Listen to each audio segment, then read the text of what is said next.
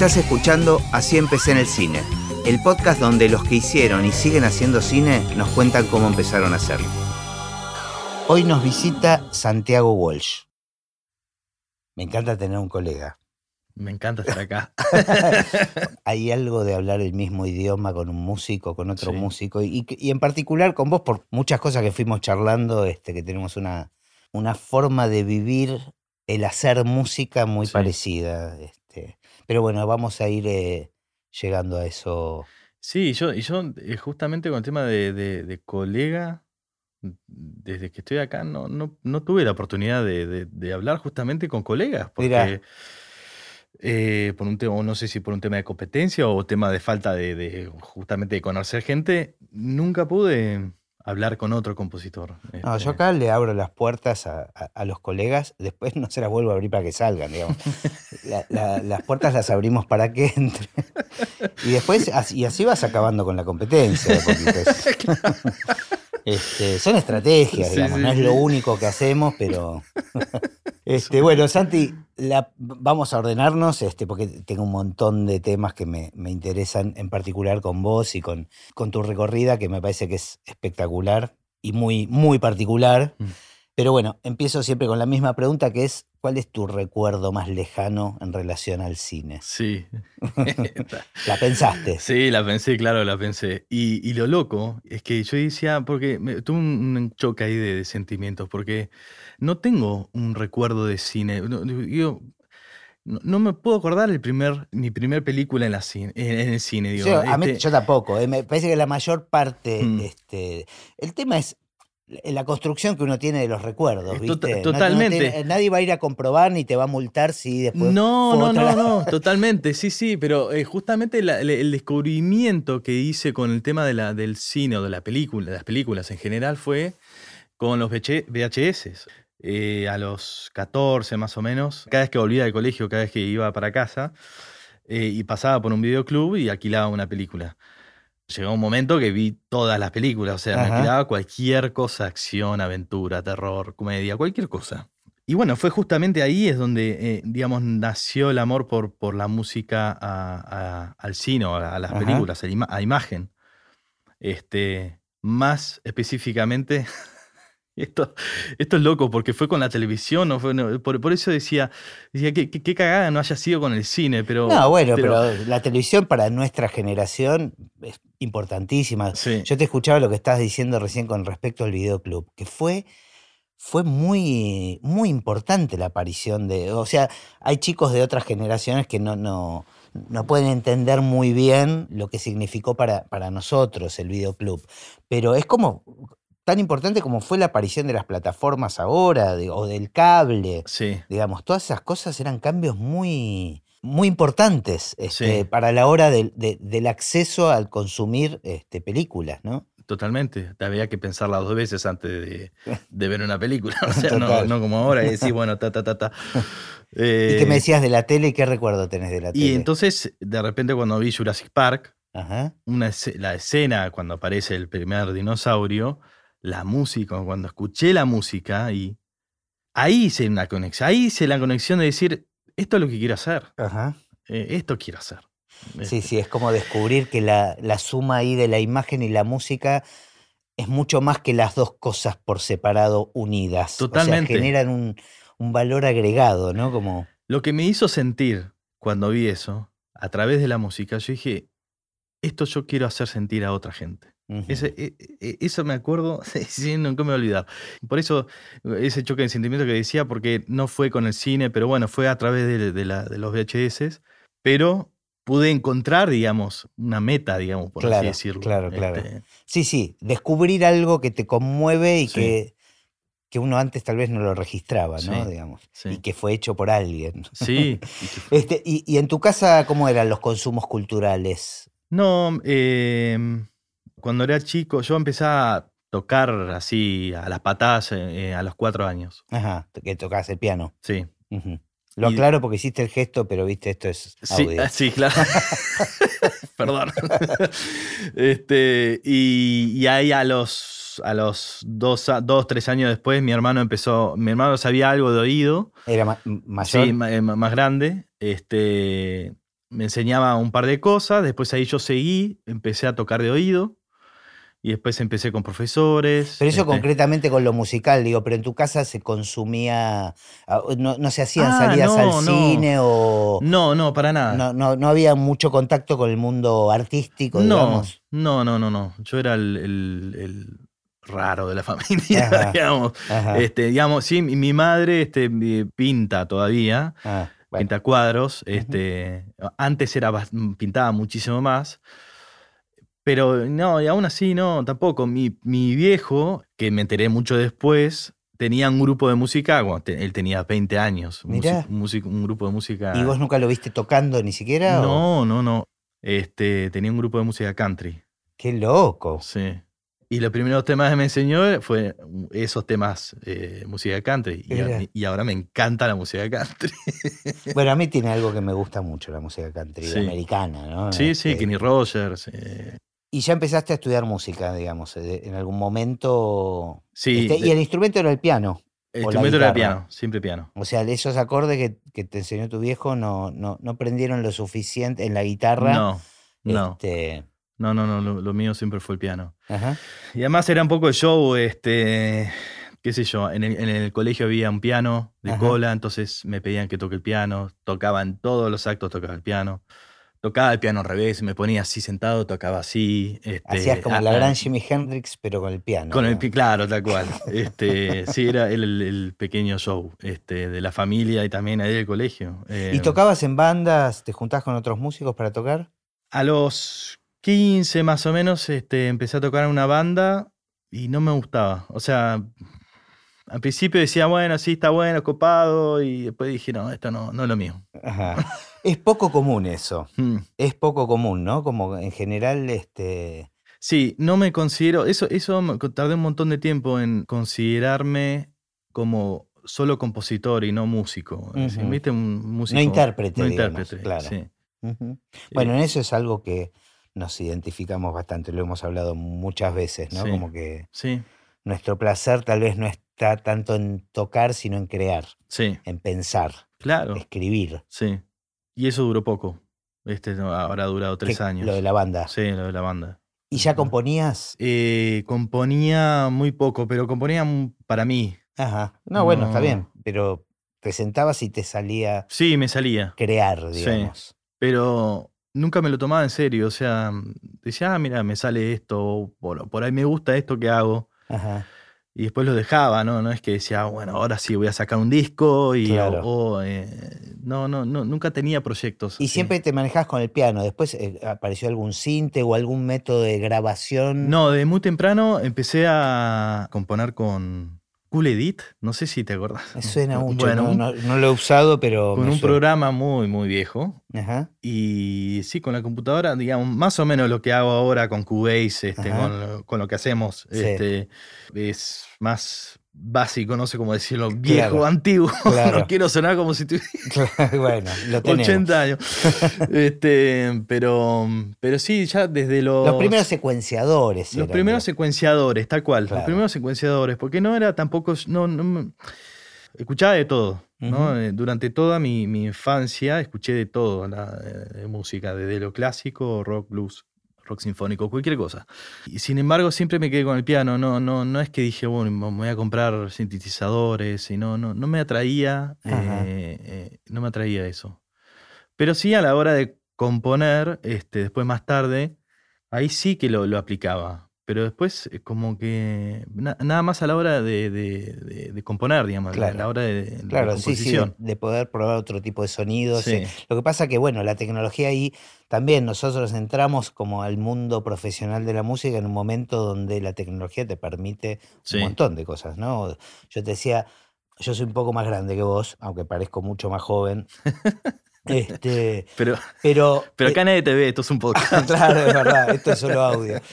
Eh, no, tal vez por eso yo te dije lo de los sintetizadores, en, en, digamos, en mi adolescencia, donde yo empezaba a tocar y qué sé yo, los sintetizadores no eran, no eran virtuales, digamos, no, no se usaban las computadoras para hacer música, se utilizaba el sintetizador. Entonces vos te comprabas los Akai o Mm. los Korg la- las distintas marcas y tenías que tener este, esa posibilidad de apilarlos para Claro. este, disponer de los sonidos que traían esos sintetizadores. Pero Sí. vos entraste en un momento donde simplemente con un controlador, que es un teclado de piano, Sí, y cargando sonidos en la computadora, el- eso eran los sintetizadores. sí. O sea, vos no, no pasaste por la etapa de comprarte el aparato. digamos. No, no, no, no.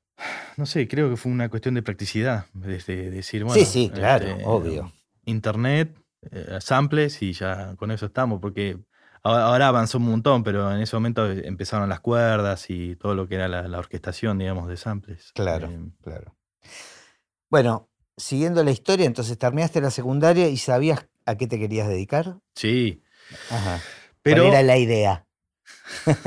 la idea, porque ahí fue la, la lucha entre, entre mis padres, este, que si bien siempre me han dado todo lo, lo- lo- lo que quise, digamos, este, sobre todo, bueno, los dos, pero mi padre siempre fue, no, ¿De qué vas a trabajar? claro, tanto así que me mandó un test vocacional y bueno, tenía que hacer, eh, tenía que hacer arquitectura. Tenías que hacer. Tenía que hacer Me arquitectura. encanta el tenías que Sí, hacer. sí. Genial. Este, porque además yo también dibujaba. este, Igual, digamos, convengamos que dentro de las carreras tradicionales, por llamarla de alguna manera, por lo Mm. menos de nuestra generación, es una de las más artísticas, si querés, ¿no? Sí, O creativas. Sí, es verdad, sí, sí, sí. Pero aún así, si bien dibujaba un montón, este, no me veía, eh, no, no podía pensar en otra cosa que, que la música. Ujú. este, y es algo que me sigue pasando, lamentablemente. Y bueno, y entonces este, estaba en el auto con mi vieja y le dije, vieja, yo no, yo esto no, no lo puedo hacer, o sea, no, no, no lo voy a hacer. Vo- Voy a, voy ¿Llegaste a, anotarte o no, llegaste- no, no, ah, no, ni, ni, te llegué, ni llegué a anotarme. Ajá. Dije, no, no, no, no lo voy a hacer, o sea, voy a fracasar. Y, a- y ahí en el auto eh, fuimos y me anotó. Nos anotamos en profesional en piano. Y dije, bueno, estaba listo. Este, ¿Y en dónde era? ¿Qué? En, en- creo que era la EMBA, me parece. Ajá. ¿Por qué nos anotamos? Decir, Me, me anoté, me Ah, anoté, me anoté. ok, ok. Este, bueno, después ahí mi viejo a la puteada, ¿no? Con, con mi vieja, pero, pero de vuelta, o sea, bueno, está, si ese es el camino que querés elegir, vaya. Claro, porque no era una, car- er- no era una carrera, digamos. No. este, en el EMBA, que es un título terciario. No tengo ni idea ahora Ah. porque no lo terminé. Ajá. Porque igual, eh, de- digamos, cuando dije a los 15 quiero hacer esto, digamos, siempre tuve el miedo de no poder laburar, Vivir este, de- vivir claro. de esto. Ujú. Y entonces cuando empecé a estudiar piano dije, no, esto, esto es, esto va a ser algo más. Entonces ahí me empecé a meter en técnico en sonido. Ahí es como empezaron a entrar muchos miedos. Este, empecé a estudiar técnico en sonido. Después dije, no, esto no, no va. Me metí en diseño gráfico. Dije, no, esto no va. Habré estado un año. Después me metí en diseño audiovisual. Dije, no, esto no va. Sin embargo, bueno, voy a spoilear un poquito, pero Sí. después conociendo tu historia, seguramente que todas esas pequeñas pruebas Mm. te permitieron adquirir conocimientos que después los pudiste utilizar de alguna manera. Totalmente.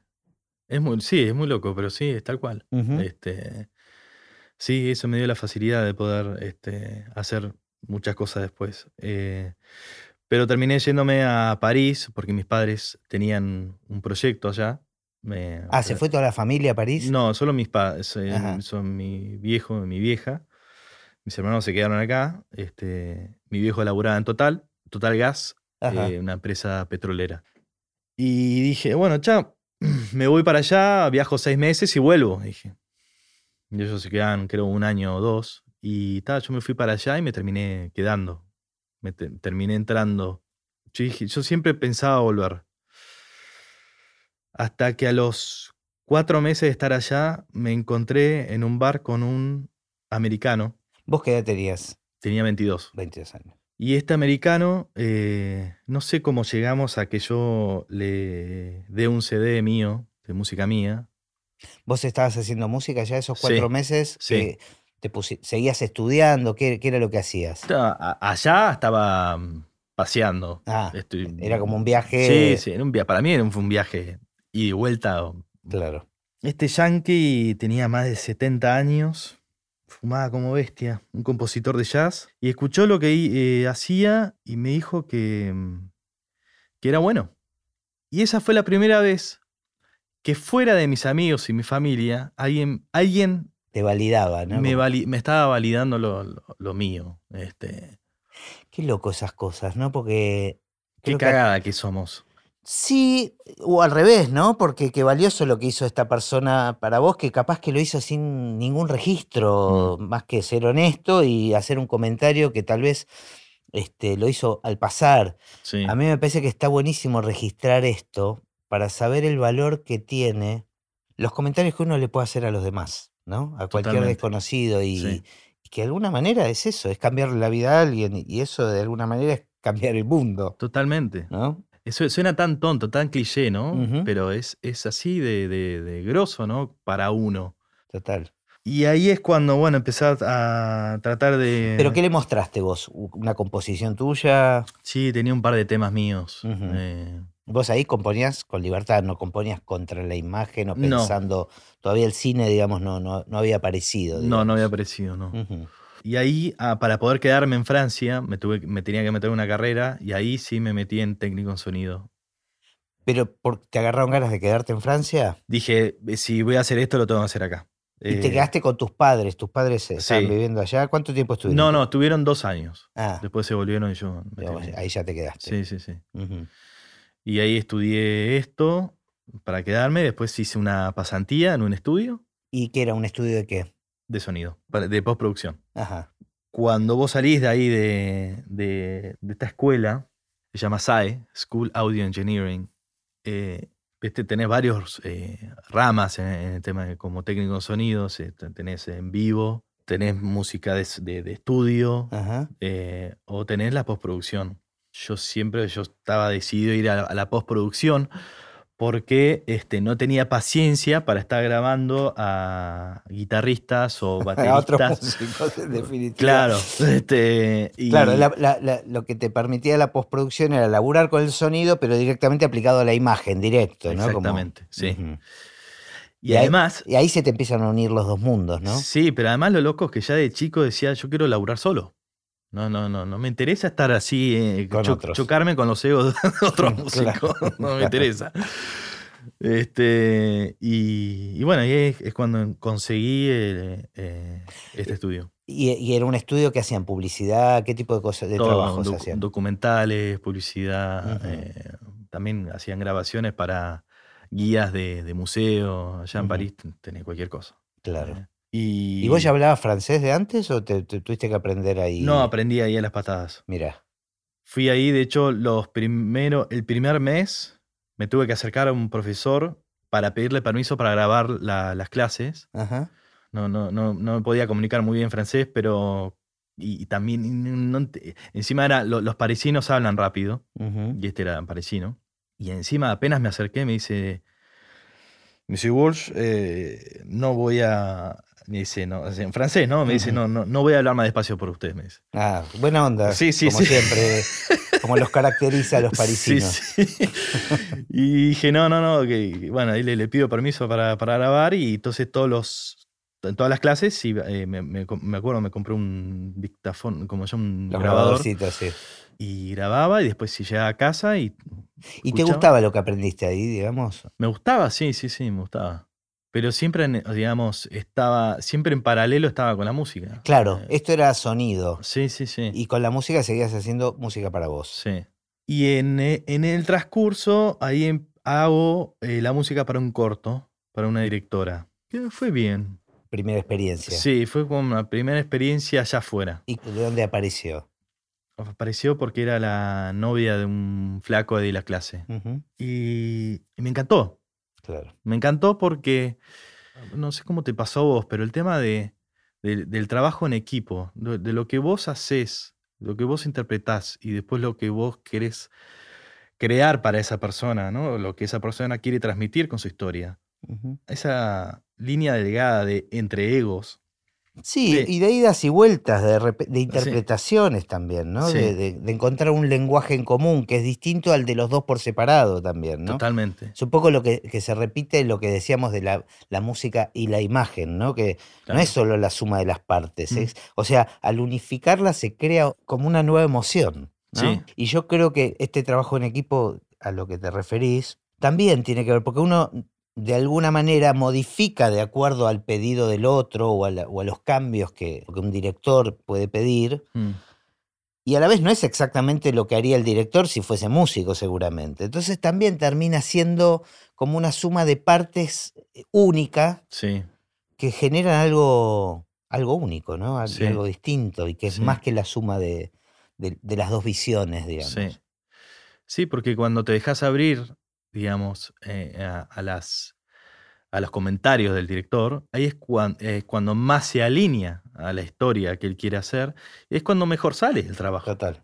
Y bueno, me- me- digamos, una muy buena experiencia. Y después en el estudio de sonido, Y ahí vivías de eso, digamos. O sea, trabajabas. trabajaba como técnico de sonido. Ajá. Y tenía dos estudios. ujú.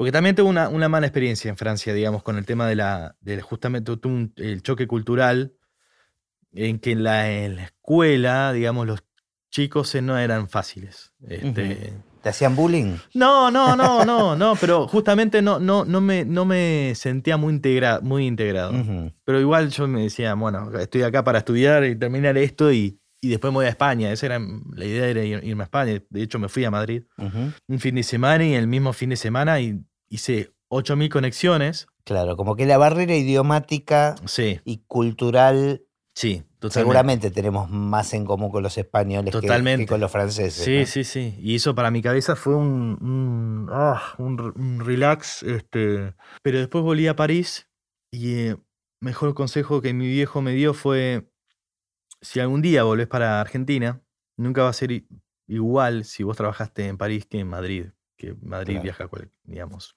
Claro. puede viajar mucha gente. Por eso lo dije al principio del podcast, ¿no? Tu experiencia francesa Mm, eh, es bastante diferente, Sí. digamos, a la de la mayoría. Y ahí es cuando entonces dije, bueno, voy a tener un par de currículums y literalmente tiré un, dos currículums, porque yo me quería ir en realidad.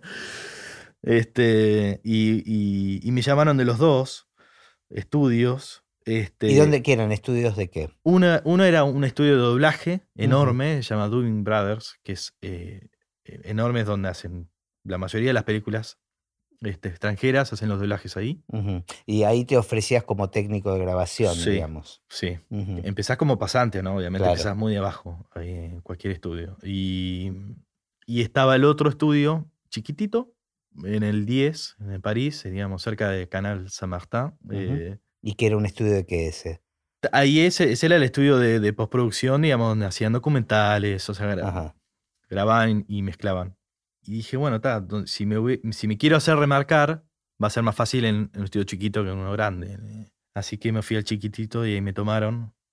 Y, y bueno, empecé con pasantías y después eh, terminé, me terminaron contratando y terminé como, como jefe de, de- de ingeniero de sonido, digamos, del estudio ahí. este. Pero eh, tenías dos estudios. eh, uno donde hacíamos todas las grabaciones y las mezclas.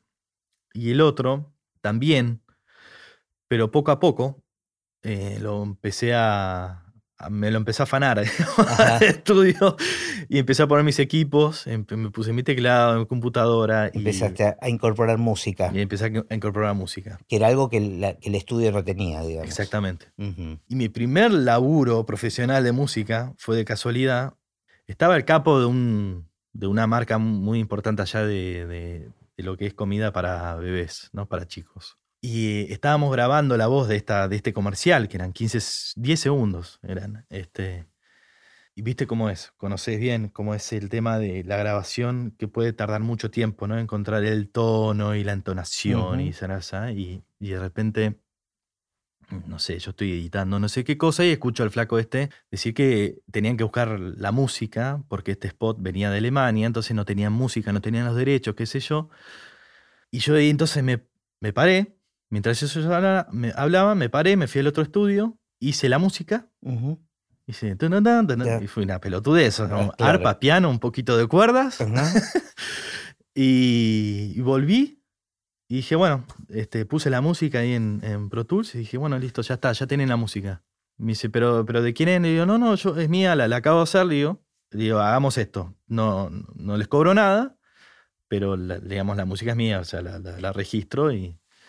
Bueno, sí, bárbaro, espectacular, bueno, listo, y ahí quedó. Este, ese fue mi primer y, spot y eso trajo más trabajos después. Eso trajo después un montón de laburo, pero eh, encima de eso se, se difundió un montón. O sea, fue una campaña que después pegó allá, digamos. Sí, sí, sí, sí, sí.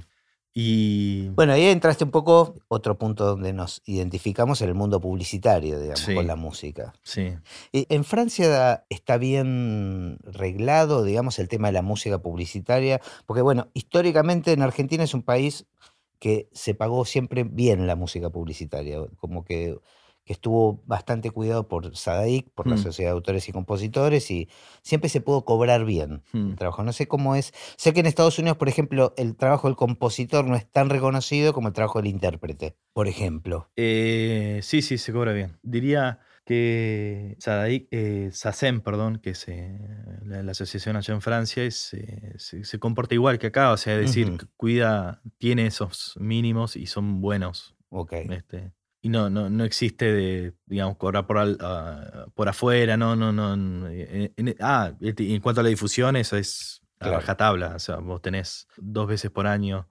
Liquidaciones. liquidaciones y Ajá. este, Son impecables. son impecables, sí. Funciona bien. Bueno, pero de repente hubo un punto de giro que es a donde quiero, quiero llegar en esta conversación, Mm. este, que te llevó a un nuevo estudio o un lugar inesperado. Sí, ahí em, un día cayó un flaco, un ingeniero de sonido, para hacer una entrevista. Necesitaban un lugar, necesitaban un estudio. De fondo. Y empecé a hablar con él, se llama Philip Coloná, y yo estaba intrigado porque le hacían una entrevista, trabajaste para Ah, le con- hacían una entrevista a él. a él. Ok. Y me dice, sí, no, bueno, un par, me dice, le digo, pero... Entonces me nombra un par eh, franceses De, de músicos. de, eh, de músicos, este, con lo cual, eh, ¿cómo se llama? Grabó y mezcló los discos. Y entonces le digo, yo no, no- mucho de, de allá, de, de música francesa, no, no, de No, nombre, digamos, no, claro. no, no los tengo. Le digo, pero entonces alguno internacional, le digo, me dice, bueno, por ahí lo conoces a Vangelis. Vangelis. Van- este, Vangelis, que nosotros le decimos por algún motivo Vangelis. y nosotros le decimos Vangelis. Yo siempre le decía Vangelis. Claro, Yo, decía, ah. "Va- yo me quedaba Vangelis, yo siempre pensaba, Vangelis, ¿será Vangelis? No, puede ser Vangelis. y me dice, "Va- va-". entonces ahí me dice Van- Vangelis, me digo, ah, sí, digo, no, no puedo creer. y entonces eh, él fue ingeniero de sonido de Vangelis, o Vangelis, este, hace más de 20 años, Ujú. 30 años. Este. Y bueno, y después bueno, pasó el tiempo, quedamos amigos, eh, empezamos a un que otro proyecto juntos de música y a los, creo que dos o tres años, sí, a los tres años diría, yo siempre le decía, che, ¿dónde estaba eh, Vangelis? Porque me dice, no, siempre estaba viajando, estaba viajando, de ahora a Atenas, o iba a Londres, o pasaba por París, pero después se volvía a ir. Siempre se manejaba según la, la- la estación. Le gusta el frío, le gustaba. Y entonces, este, Digamos, va- vamos a aclarar un poquito, tal vez para generaciones que no, tal vez no lo tienen tan en el mapa. Aparte, justamente murió Sí. hace menos de un año. Mm. Pero bueno, un compositor no solo hacía su propia música, sino que hizo muchas películas, entre este, las más este, Blade Runner. Blade Runner, este, Carrozas de Fuego, Mm. ¿no? Fue como la más este, reconocida o muy este, icónica, digamos. Sí, Bueno, perdón, ac- aclaro para los que escuchan Sí. el podcast que pueden sí, sí. ser de otra generación y no tener tan presente la magnitud de Vale. Vangelis. Vale, vale la, la aclaración. Y entonces, este, a los dos, tres años, te digo, no, no me puedo acordar si era dos o tres años, pero de repente me llama, me dice, tengo un mes este, muy ocupado. Está Vangelis, necesita, ne- necesito a alguien que me reemplace. Y está Vangelis con un proyecto y yo no, no, no, no puedo. Entonces dije, bueno, ¿puedo? Si no queda otra. este, me dice, bueno, sí, pero primero te tiene que conocer. Entonces fui y... A todo esto tu francés ya era más fluido. Sí, obviamente, sí, sí, habían pasado no sé cuánto, habían pasado, más, más de ocho años seguro. Claro. Y fui al departamento, a su departamento, porque ¿Él era francés? no, griego, Ah, mira, griego. Pero vivía en París. Pasaba de Atenas a, a Londres, Londres a, a- a París, y siempre le encantó París, le encantó el frío, le encantaba el frío de París, entonces se, se terminó quedando ahí. Mira. Entonces fui al departamento y en el departamento tenía su estudio. Y bueno, de ahí no, no lo conocí, digamos, le- nos, nos dimos la mano. Le dije, ¿qué mierda le digo además? ¿Qué, qué es lo que le puedo decir? Yo cuando, cuando tenía 10 años, mis viejos tenían un cassette de Vangelis. Y, y yo me acuerdo de, de oído haber sacado todos los temas.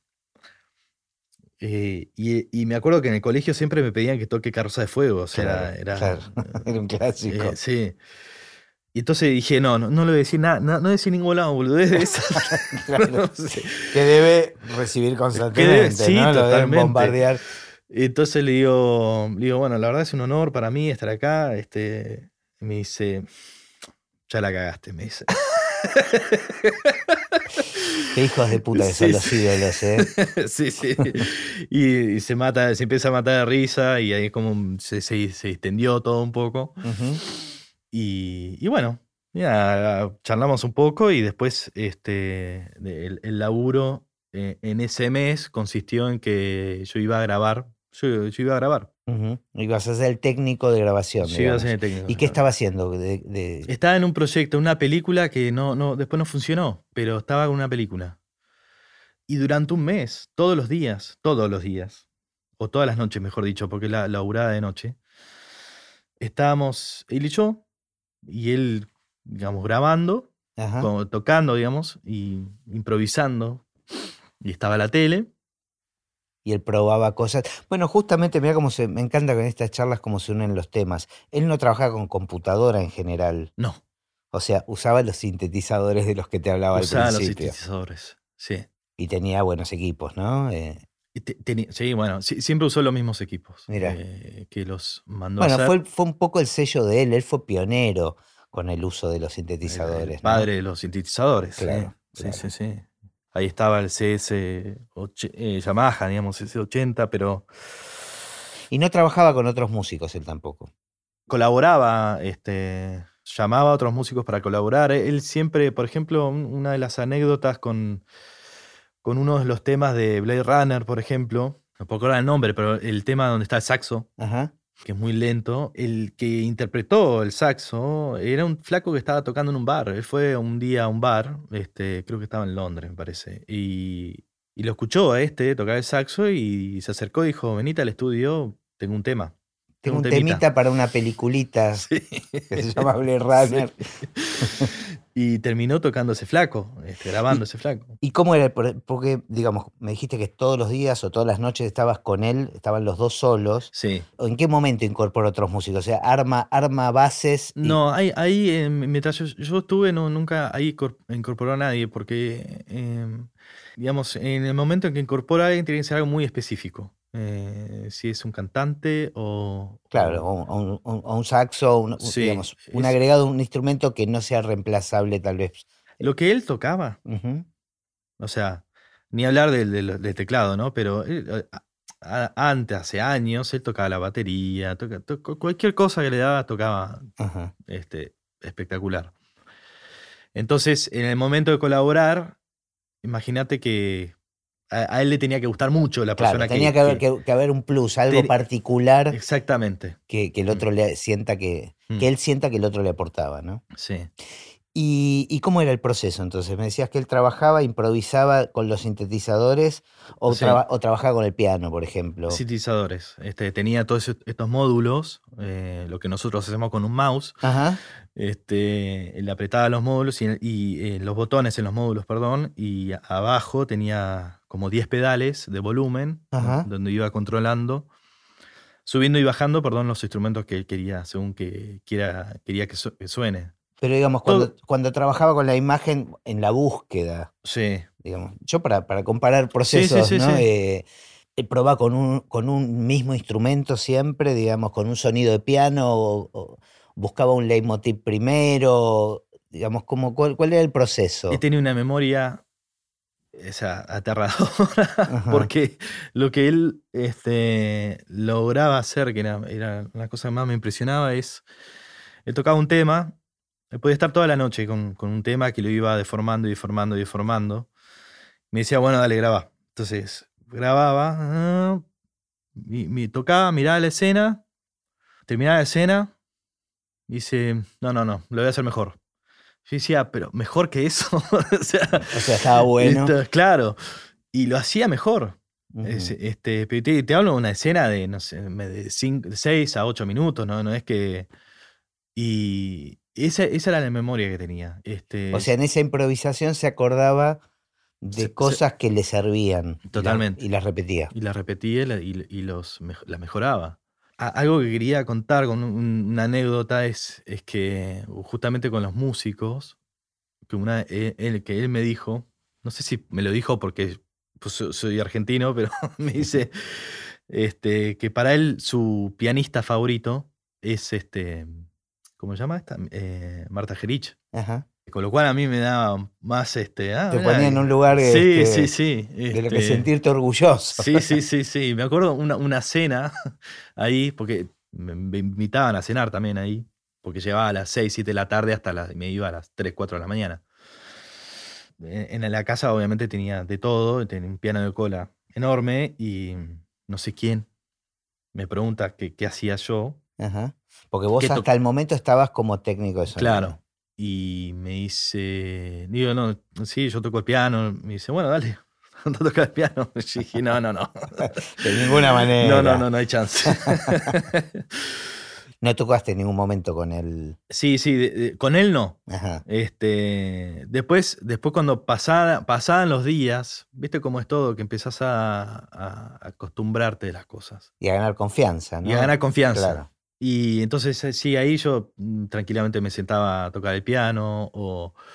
¿Le eh, hacías preguntas de los procedimientos? O sea, ¿qué, qué porque me imagino que tenías que cuidar un equilibrio entre eh, tu trabajo y el querer aprender, ¿no? Y aprovechar y sentir que estabas frente a una oportunidad que pocos tenían. Claro, sí, yo, yo en ese sentido estaba, eh, estuve consciente todos los días en que estaba eh, con una persona que yo idolatraba, ¿no? Porque lo conocía desde casi toda mi vida, su música. Y al mismo tiempo estaba trabajando, o sea, me estaban pagando por eso. Entonces no podía invadir. Claro. Este, si bien, ah, porque además estaba en su casa.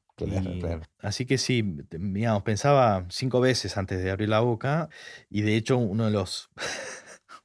unas preguntas que hice fue, pues yo me, digo, yo, me quiero meter en la música de cine. ¿Se lo dijiste a él? Sí. Y me dice, me dice, no te recomiendo tanto, me dice. ¿Por qué? ¿A qué se refería? Este, porque justamente en la música de cine se te puede, eh, te pueden deformar mucho lo que tu música me dice.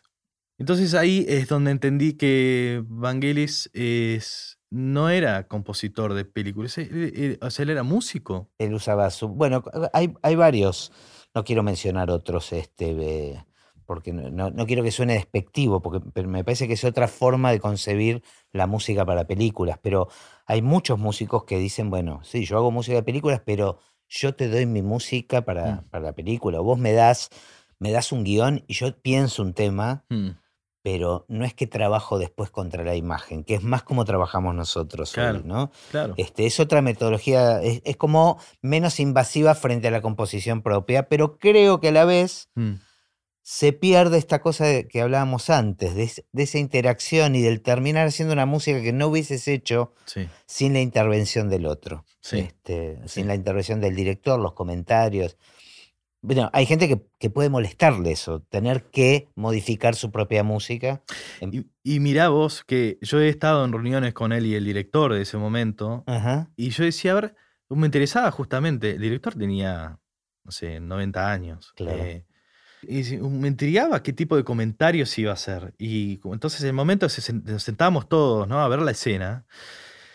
Y bueno, obviamente el director le encantó, qué sé yo, y empezó a hacer un, tener un par de notas. Y bueno, obviamente Evangelis accedía, o sea, a, Ah. a- a eso. No, pero no, no. le gustaba. No, sí, sí, Ah, sí. sí, sí, sí. Porque, o sea, no, no por nada es, eh, fue, fue lo que es, digamos. eh, tuvo siempre ese respeto, digamos, eh, co- con, no importa quién estaba sentado, eh, sentado frente a él. Este, digamos, si lo tenía, si lo tuvo conmigo. Claro, claro. A mí jamás, o sea, el trato que tuvo conmigo, es, es una de las cosas también que eh, siempre voy a, a valorar con, una, con un personaje de ese calibre, porque o sea, alguien que estuvo, o sea, ganó un Oscar, que estuvo, fue como jurado en Cannes, o sea, que estuvo, eh, Sí, sí. hizo todas, reconocimiento Este, internacional como pocos. como pocos. Y, y la calidez que tuvo conmigo, eh, calidez humana, tenía un humor este, excelente, y, y eso, yo dije, ya está, a partir, o sea, no, no, no hay nada más abajo, es Claro. decir, no hay otro famoso que me pueda Claro. decir, a No se va a volver a repetir esto. Claro, este, Claro, pero me, me quedé pensando, sin embargo, él padecía evidentemente un poco esto, porque digo, cuando te dijo, no te recomiendo Mm. meterte tanto en música de películas, sí, sí, totalmente parecido, Eh, sí. igual yo no sé qué te pasa a vos, yo lo que siento, y que me parece que está relacionado con esto, que, esta palabra que dijiste varias veces al principio, que tiene que ver los- con el ego y los Mm. egos,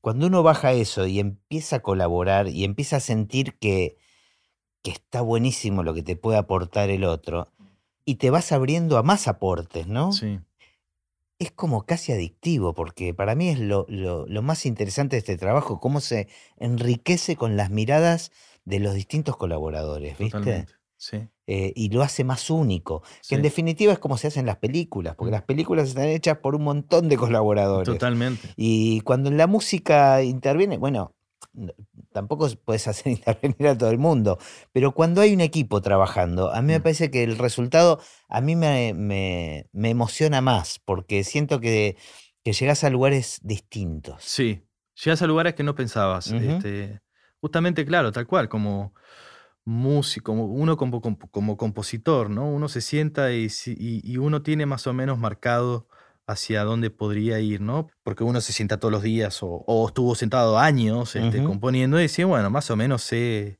por la teoría, más o menos sé por dónde llegar, pero justamente, como decís, cuando llega otra voz, Y te, te sopapea, te, te Y- dice, no, vamos para otro lado, y decís, ¿qué? Sí. Pero- sí, Ah, y mira el camino que había por acá, ¿no? y es mucho mejor. Sí, y al final tiene que ver con eso, con que con el, el ego, viste, Mm. como que termina jugando muy en contra y cuando uno lo empieza a poder este, disolver de alguna manera, Sí, es como que todo empieza a fluir Sí. para otro lado, mucho más rico más, y más interesante. Y cuando no fluye, Sí, agarraste. Estaba justo hace un rato hablando con, con una guionista de Francia y, y justamente estaba con un proyecto que no estaba fluyendo. No, estaba y, trabado. y- y es, y, es un infierno. Claro. Es, es- es literalmente un infierno. Sino cuando, cuando... Sí, sí, cuando el otro tampoco está abierto a Mm, vos, ¿no? Claro, Este, porque eso sucede también. sí. eh, que uno ya con la experiencia aprende, porque también vivimos de esto y Mm, aprende a decir, bueno, lo tomo distinto, este, no, es, no es el lugar de, tal vez del, del disfrute, Sí. sino es el lugar de cumplir con el trabajo, ¿no? Sí. Este, y si no hay lugar para mi aporte, bueno, también hay que hacerlo bien, Sí. este, eh, pero el trabajo termina siendo otro, mucho menos interesante de- tal vez para uno. Pero tampoco, viste, como no son fórmulas matemáticas, tampoco podemos juzgar si el trabajo es mejor o peor. Yo creo que, o sea, la única herramienta que sirve para medir eso tiene que ver con la satisfacción propia, ¿no? Con, totalmente. con el placer de la- de- del viaje, de, la- de la experiencia. Eh, Y, y vos, perdón, ¿no? Pero Sí, sí. quiero preguntarte, para vos, ¿cuál fue ese clic de decir yo quiero hacer esto? ¿Y cuál fue tu clic eh, con el tema de la, de la película, la música de la película? Em, Si te puedes acordar. Bueno, yo empecé, eh, lo que pasa es que tenemos un episodio grabado sobre mí, que me hizo mi hijo. Sí. Este, pero por- no, no- no quiero aburrir, pero mm, bueno, yo tengo una historia muy particular que tiene que ver con este, la historia familiar. Si bien la música siempre estuvo en mi vida, Mm. yo tengo dos hermanos menores que yo que son sordos. Sí, Con lo cual, digo, evidentemente el tema de la música y las imágenes y el Mm. lenguaje, y bueno, y también el sonido, o sea, me dedico a ponerle música y sonido a las imágenes, no, no puede estar disociado, eh, digamos, de, de mi historia personal, evidentemente. Y para mí el clic fue cuando eh, compré los primeros sintetizadores. Yo tocaba, yo to- toqué el bajo muchos años, nunca Mm. fui un buen instrumentista y además ensayaba en mi casa con las bandas donde yo tocaba. Mm, Entonces quedaban los instrumentos, quedaban los sintetizadores.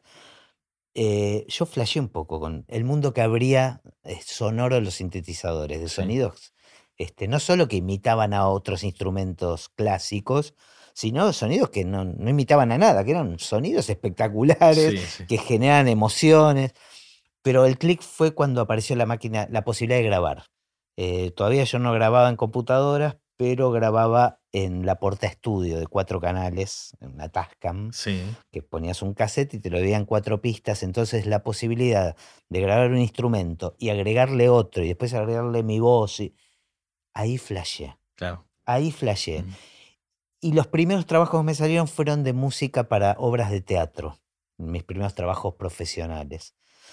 Y entonces también enseguida entendí la posibilidad que tiene la música de resignificar una escena. Sí, Y eso es lo que me flasheó y lo que me sigue flasheando. El placer que yo encuentro cuando encuentro una música que cambia este, el sentido de, de una escena, eh, es, es, es como sí. es orgásmico, o Sí.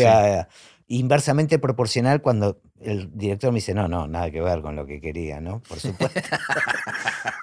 Ese orgasmo que tuviste fue totalmente desubicado, ¿viste? Eso, eso es mortal porque... Es terrible, es parte del juego y, y es lo que lo hace interesante, porque si, Sí, sí. si, si te aceptaran todo tal cual vos lo presentás, nos te estaríamos perdiendo de esto que venimos hablando hace un rato.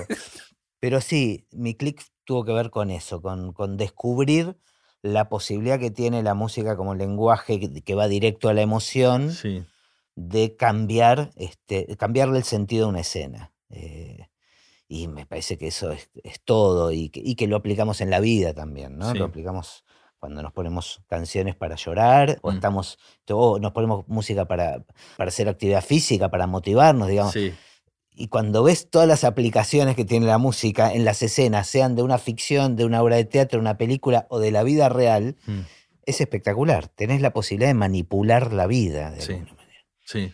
Bueno, perdón, esto terminamos hablando de mi, de mi visión, pero pero este podcast es sobre vos. No, esto es sobre la música. Total, total. Bueno, lo que estaba pensando que esta situación de estar eh, con Vangelis todo el tiempo y yo te decía si le podías preguntar, pero ya el, el solo observar era un aprendizaje constante. ¿no? Aprendí un montón con solo, con solo observarlo, con solo verlo. Este, me acuerdo como si fuese hace un rato, es decir, el hecho de estar sentado, este, verlo grabar, tener bronca porque no, de repente decía, no, esto no, por acá no es, este, y volví a intentar. Uno, uno de los mejores eh, consejos que, que me, que me dio, digamos, un- cuando yo le pregunté qué, qué me aconsejaba justamente para seguir con la música, ¿no? Porque eh, hay, hay una lucha constante, hay un conflicto enorme con el tema de, de uno ser músico, más allá de que uno diga, bueno, está, eh, me gusta la música, pero lo que hago es suficiente. Si es suficiente para, para mí, va a ser suficiente para otros, o sea, le, le gustará a otros. Entonces hay toda una, viste, toda una Ujú. cosa filosófica después. Y él me dijo, em, vos componés, me dice, vas a hacer mierda todos los días, este, hasta que un día te va a salir algo bien. Y otro día también te va a salir algo bien. Y después otro día te va a salir mierda, pero vos componés todos los días. Está buenísimo. Él en su casa debe tener como millones de cassettes. Cassettes, me Sí. encanta. me encanta. Sí, porque los grababan en coso. Este, y yo decía, fa, loco, la, la- la cantidad de álbumes que, que, se- que- que tienen que largar. Esos cassettes es de música de él. Música de él, que no largó. Me quedé pensando en este comentario de, del hacer y que vas a hacer mierda. Y número uno, es muy difícil juzgar qué es mierda, ¿no? En cualquier actividad artística. Sí, totalmente. Y, viste, todo tiene que ver en su contexto, pero ¿no te Mm. ha pasado a vos de encontrarte con cosas que hiciste en otro momento? Sí. Le habrá pasado a él con alguno de esos cassettes viejos Mm, y algo que consideras una mierda, decís, che, pero acá había algo interesante. Totalmente, sí. Y también al revés. Y sí, la mayoría al revés. Cosas que pensaste que era una genialidad, Sí, la sí, volvés a sí. escuchar y decís, pero ¿qué, Oh, me, sí, sí, sí. qué me pasó? ¿no? ¿Por qué? ¿Por qué? ¿Qué- ¿Por qué en fui qué ahí? estado estaba para Sí. yo considerar esto que estaba bueno? ¿viste? sí. Lo cual está bueno eso, ¿no? O sea, como uno, uno puede decir, bueno, estoy creciendo. Estoy madurando. O, o- o también la relatividad de las cosas, Sí, ¿no? sí. Digamos, la subjetividad. Es como, qué sé yo, qué, qué es bueno y qué, qué está bien, qué está mal, ¿viste? ¿Qué otra cosa? ¿Qué te llamó la atención o cuál fue el, el aprendizaje o la observación que, que dijiste, esto fue revelador de la forma de trabajo de él? Lo que fue revelador fue que Vangelis hasta el último día trabajó como si hubiese, como, como si hubiese tenido 20 años. Jugaba, se divertía. Jugaba y, y tal cual. Y se despertaba, comía algo, hablaba con amigos por ahí. siempre había, había alguien que lo visitaba, pero quiero decir trabajaba, pero después tocaba. Tocaba y tocaba y tocaba y tocaba y nu- nunca dejó de tocar. Y eso fue para mí, o sea, alguien que ya está hecho, Que te das cuenta que no lo hacías por eso, evidentemente. O sea, no lo hacía por la eso. necesidad de estar creando todo el tiempo. No lo hacía por eso. Te puedo contar, porque estábamos hablando de clics, ¿no? De cada uno contó la historia de por, por qué arrancó la música. Ujú. Él me contó, me contó que cuando era chico estaba en Grecia, porque él es griego, y tenía un piano en un jardín de invierno, ¿no? Un esos jardines de, de- con vidrio, ¿viste? Ajá. Que iba a tocar ahí. Y me contó que un, un día de repente estaba, estaba tocando y se acerca un pájaro, un pajarito, y empezó a interactuar con el pájaro. Él empezaba a tocar y el pájaro interactuaba con él. A partir de ese momento él sintió que la música le, Comunica. le- le estaba mandando un mensaje, digamos. Que la naturaleza le estaba mandando un mensaje. Y bueno, y ahí fue su, su arranque, digamos. Y de ahí no quiso colaborar más con músicos, sino solo con pájaros. Habría que ver, ¿viste? Sí. Ahí la batalla de egos es como mucho más incomprensible, Sí, tal sí. Realmente hasta el día de hoy, digamos... Es como- una imagen hermosa, Me, ¿no? me Es como- acuerdo, sí, sí, sí, de, de realmente de tocar y, y grabar y, y siempre interesarse hasta por todo, interesarse por todo, la música y cualquier y todo también, ¿no? O sea, me- Claro, una persona también- curiosa. Sí, sí, sí, sí, súper Mm. curiosa, sí, sí. Y con él, digamos, participaste, este tiempo que trabajaste era con una película en particular que después no salió, no terminó siendo él la música de esa película. No, no, no, no, no salió la película, ¿no? Ah. La película no, no funcionó. Sí, sí, él fue el compositor, pero no. Pero la película se había filmado, digamos, no se estrenó ni siquiera. No, no se estrenó. no. Eh, ¿Y por qué? Ni idea. Mirá. Ni, ni pregunté, no. Ajá. Bueno, podemos hablar de esta película que se está por estrenar en estos días. Siempre trato de que el podcast, porque la gente lo escucha, lo, que tienen los podcasts, que espero que esté años colgado, con lo cual es raro decir se está por estrenar una película, pero en esta película que estuvimos trabajando juntos, Sí. que vos hiciste la música y yo junto con Adri estuvimos haciendo el, el diseño de sonido, y que fue una experiencia bastante particular y una peli bastante particular. Mm, eh, porque es una película de animación, se llama El Paraíso, de- que la dirige Fernando Siriani. Y Fede Moreno. Y Fede Moreno, claro, justamente el, el que viene a ser el especialista en, en la animación de, dentro de los dos directores. Pero bueno, que fue todo un proceso muy particular, porque se grabaron las voces primeros con actores de primera línea. Mm, eh, la película es en blanco y animación para adultos, blanco y negro, de época. Sí. La verdad que tiene todos los condimentos. Sí. Contame un poco cómo viviste vos esa- este proceso. El proceso, como lo viví, intenso fue.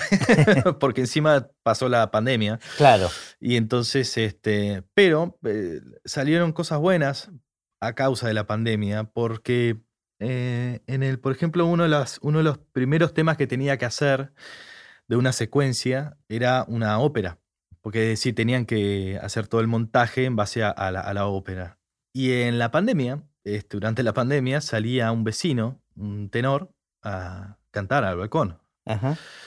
a ensayar. Entonces, este, mm, dije, bueno, acá justo. Que Como se- componga para mí, dijiste. como se- claro, tal cual. Y, y bueno, así que fui, le toqué el timbre, crucé la calle y, y terminó este, grabando el. eh, él encantadísimo, por Ajá. suerte eh, terminó grabando el tema este, pero Me, me quedé pensando en esto de la pandemia y cómo fue el trabajo nuestro también de sonido, porque tuvimos la suerte de grabar todas las voces en el estudio. Claro, porque para la animación se, se- se requiere, para el lip sync, digamos, la, la sincronía de, de los labios y de las bocas, este, y para chequear el guion, porque cada segundo de animación es muy caro claro. y demanda mucho tiempo. Grabamos todas las voces, terminamos de grabar las voces y vino la pandemia. Ah, mirá. Claro. Entonces a nosotros no nos afectó tanto el trabajo de, de postproducción, porque Sí. después hicimos toda la postproducción, que en el caso de una animación hay que crear absolutamente todos los, Sí. los sonidos y los ambientes. Este. Pero bueno, Lindo laburo. sí. ¿eh? la verdad que eso fue un Sí. por eso, yo creo que es una, una muy linda peli y fue espectacular para, Mm. para trabajar. Mm, Este, bueno, fue la primera vez que trabajamos, Sí. trabajamos juntos. Pero bueno, a nosotros en la parte de postproducción de sonido, como las voces ya estaban grabadas, de todos modos teníamos que esperar a que se termine de hacer toda la animación, con lo cual la pandemia casi en ese trabajo no nos afectó. Sí. O sea, nos llegó después, ya cuando la pandemia estaba casi terminando, eh, para poder hacer este, todo el trabajo de, Claro. de postproducción. Entonces nos estaba pensando esto de las voces, porque hubo varios temas cantados. Hay un tema que canta Elena Roger también. Sí. Ese tema, claro, vos tenías que componerlo antes para que ellos puedan hacer la animación. ¿Qué, qué- qué pasa como en una filmación también? Los, los temas Claro. que cantan los actores de alguna manera hay que hacerlos antes del rodaje. Exactamente. Sí, sí, sí. Entonces, ¿empezaste con eso vos? Empecé con, sí, con el tema este de Elena Roger, con la ópera. Sí, los primeros dos temas más importantes. Elena Roger, sobre todo por el tema de la, como vos decís, el lip sync, Claro. porque está cantando, digamos, en, en el escenario. El personaje, ¿no? no Sí, Elena sí, sí, sí, claro. Claro, entonces. Y de esos temas surgieron de alguna manera la base de los, del resto de los temas de la música incidental de la película. el leitmotiv lo, lo trabajé. No, no, no, no. Lo trabajaste por separado. Lo trabajé por separado. Sí, sí, sí. Sí, porque. Primero que la, la ópera es, es Otelo. claro, claro. Luego, el tema eh, para Elena Roger tenía que ser algo realmente separado al emotivo, porque no tiene nada que ver con. Sí, con- sí, porque era algo que, que cantaba un personaje. Claro. es casi como un videoclip dentro de, Exactamente. de la película, ¿no? Sí, gracias. Este, y después, en cuanto a la, la- toda la música, eh, tuve la suerte de poder grabar con músicos, lo cual eso me dio más realismo a los solos eh, instrumentos, ¿no? O sea, de- porque con, digamos, con eh, uno con la computadora es bastante, puede ser bastante jodido. Claro, sí. Bueno, vamos a aclararle un poco a los, a los Sí, que no bien. conocen del Sí, me palo. ima- Me, imaginé, yo te- estaba hablando y dije, "Uh, no me estoy metiendo.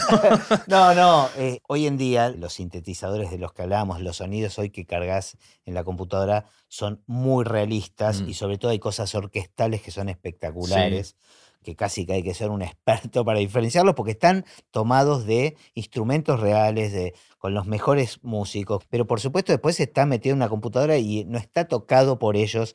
Entonces, a nivel orquestal, hay cosas que suenan muy bien y que son muy útiles Claro, pero en los solos es donde eh, se, se nota, nota. la diferencia, Sí. donde, donde está faltando la persona, digamos, Sí. ¿no? sí. Este, y vos tenías varios instrumentos solistas. En, Sí.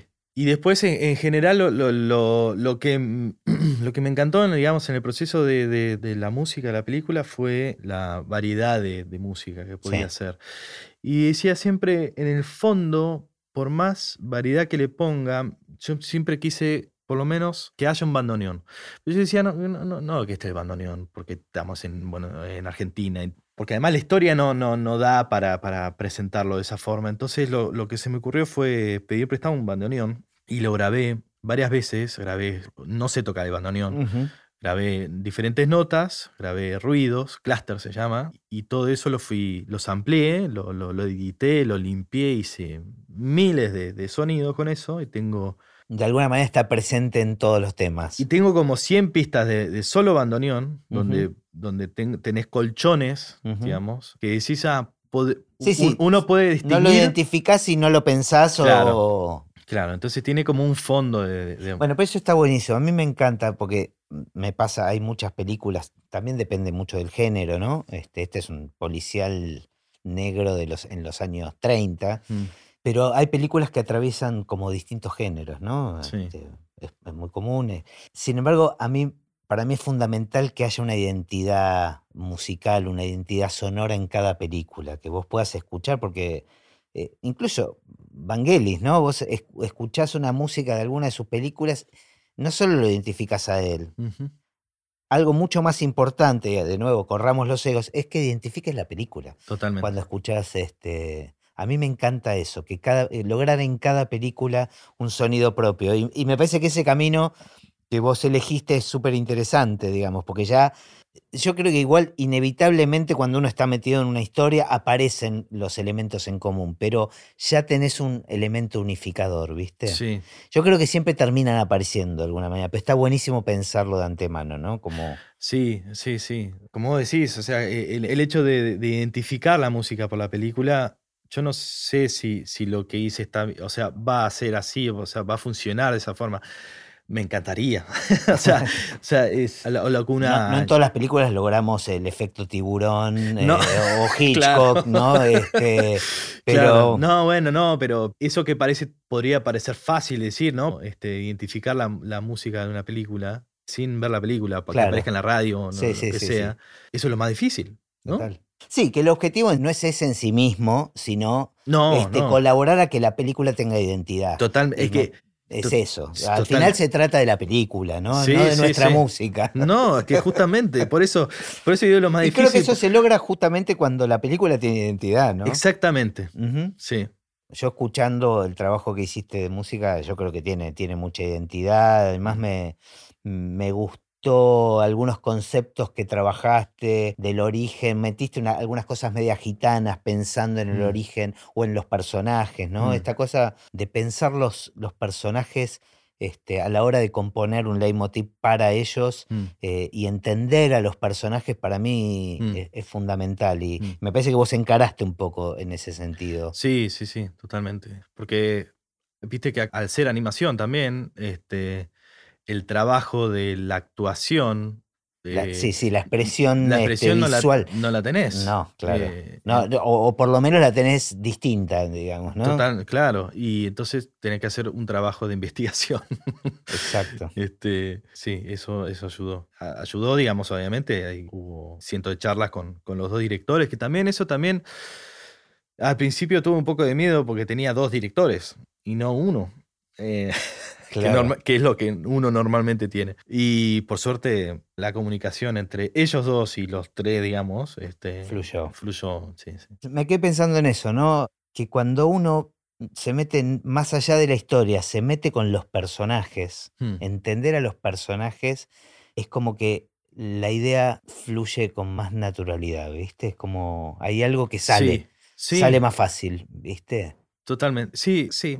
Pero estoy, estoy pensando porque eh, es tal cual lo que decís, cuando vos estás eh, metido en algo, ¿eh? viste como la, la, la construcción de un tema, cuando estás haciendo algo y de repente es como la música te va llevando sola. Este, y es, es tal cual como vos decís, cuando vos trabajás en base a, a una historia o personaje, es como que eso te va llevando. Claro, porque a veces no es basarse solo en lo que ocurre en la Mm. escena, sino, bueno, en, en el punto de vista tal vez de lo que queremos narrar con la música, Mm. porque podemos cambiar el punto de vista y, y cambia radicalmente las, las opciones eh, musicales o las decisiones musicales que uno, que uno pueda tomar. Bueno, hago una última pregunta que es también común a, a todos los invitados, que es sobre el futuro del cine. ¿Qué pensás del futuro del cine? A mí me parece que, que es un tema de. Es como que va, va a seguir. O sea, es un poco difícil porque hay un millón de historias para contar y un millón de formas para contar una historia. Este, un millón como infinitas, ¿no? o infinitas, tal cual. Eh, mucho se está agarrando de cómo mostrar, viste, eso. Entonces, toda esa pelea de, lo que es cine o lo que es eh, plataforma y nada le va a ganar al cine, o sea, no, no, no hay chance, no, no, nada le va a ganar al cine. Y creo que, eh, que como estamos en el dejo amargo, digamos, de la pandemia y estamos saliendo de ahí y que las cosas van a ser diferentes, pero, pero se va a volver al cine y se va a hacer mejor en el cine. Todo el mundo lo sabe, la experiencia de uno en el cine no, no la tenés en otro lado. Me encanta. Todos coincidimos con que la experiencia del cine es inigualable, pero todos están lamentando que eso se pueda acabar. Y vos acabás de decir que eso se va a mejorar. Sí, sí, no me cabe me encanta, me encanta, me encanta que digas eso. Está buenísimo, está buenísimo. Así que me parece que es un, un buen cierre para esta espectacular conversación de colegas. Buenísimo, Gus. Mil gracias, eh, mil gracias por esto. Gracias a vos.